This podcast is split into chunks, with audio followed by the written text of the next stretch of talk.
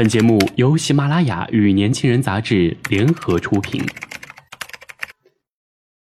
年轻是一次最有收获的阅读，我们的态度不在成功学的书单里。年轻人，年轻人 FM，让你杀死那个无聊的自己。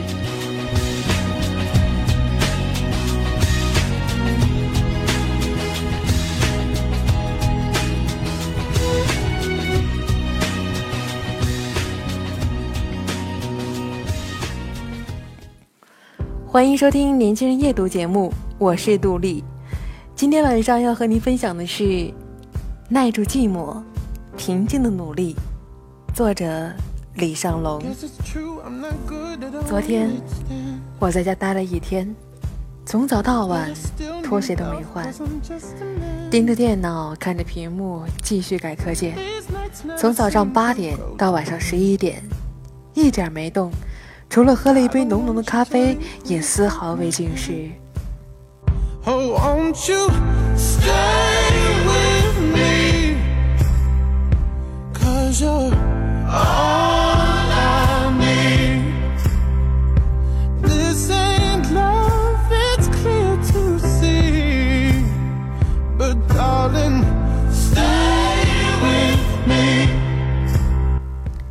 夜深人静的时候。忽然发现肚子饿了，于是起身出门。开门刹那，发现天早已黑透，熟悉的小店都已经关了门。我晃晃悠悠地走进一个便利店，买了一个面包，在路边就吃了起来。我教了五年四六级听力课，学生评价一直不错。这一次四六级听力改革，我讲了五年的课要打乱重排。这几天。几乎每天都在刷题，然后盯着电脑做 PPT 的排版，接着剪音频、编号，最后查阅大量资料、引申知识点。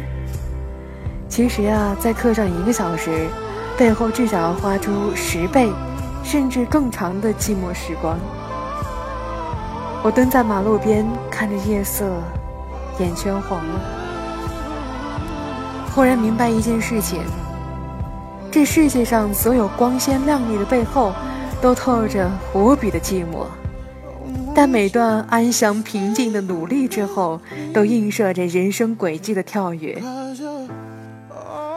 刚开始当老师的时候，我不知道如何备课，以为我的应变能力很强，想课上不过两个小时，只要我保持精力充沛、逻辑清晰。仅仅是两个小时的演讲，对于我来说绰绰有余。第一堂课，我自信地走进教室，讲完之后，却垂头丧气地看着台下横七竖八的学生。我背着包走进教室的休息室。后来明白，台上不可控的东西太多，这世上哪有什么平白无故的横空出世，不过都是经过精心准备的必然结果。后来，我把每次课对着墙讲十遍，用录音笔录下来反复听，每个知识点查阅大量信息，甚至课上的每个段子都写下逐字稿，连停几秒都提前演练。终于，学生的评价开始明显好了起来。一次在教室休息室，我看到了一个非常受欢迎的前辈，他问我：“看学生对你的评价很好啊，你两小时课一般备课多久？”我自豪地说：“至少二十个小时。”他猥琐地笑了一下，说：“嗯，我背四十个小时。”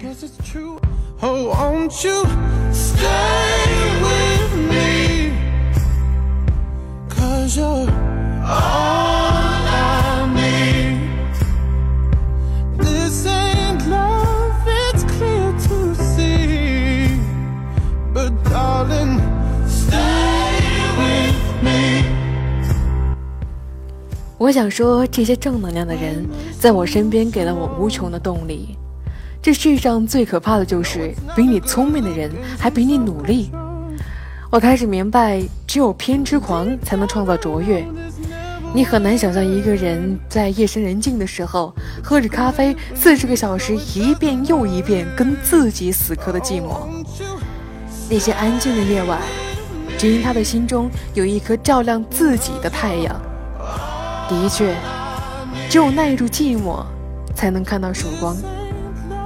上大学那几年，我认识了一个在警校的大学生，英文和口才一等一。在英语演讲现场上，评委现场问的问题，他对答如流，仿佛准备了很久。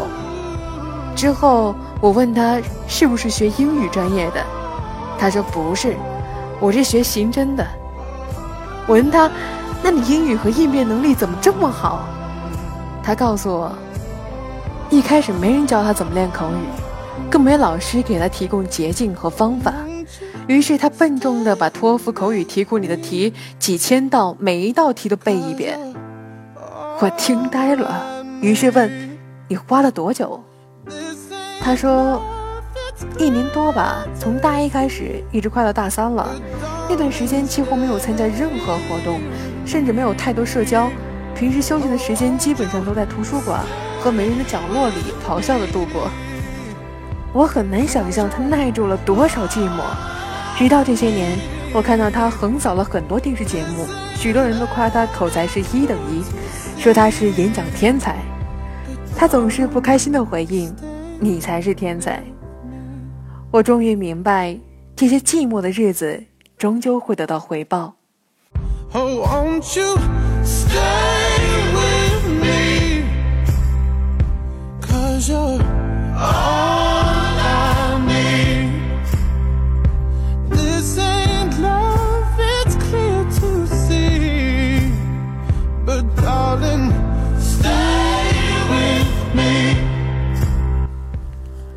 这是一个快餐的年代， 快到你总希望今天努力，明天就有结果；快到你总喜欢明天考试，今天才开始复习；快到你总觉得今天跑步，明天就能减肥成功。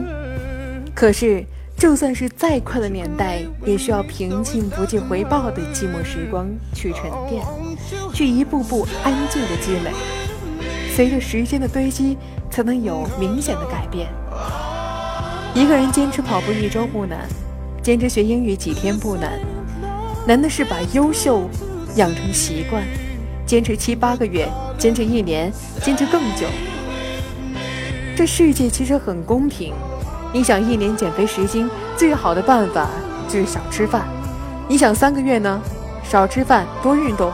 你想一个月呢，不吃饭狂跑步。可如果你想在一天就减肥十斤，恐怕除了节食之外，就要抽脂动刀子了。学习也是这样。为什么我昨天看书了，文化素质还是没有提高？为什么我这两天背单词了，英语还是没有突破？为什么我昨天突击了，考试还是没过？那些闪着光芒的人，谁知道他在阴暗的角落里遭受过多少寂寞？那些在台上辉煌的人，谁知道他经历了多少无人问津的努力？这世上没有毫无理由的横空出世，世间的美好不过是耐住寂寞、坚定不移而已。你要相信，时光不会辜负每一个平静努力的人。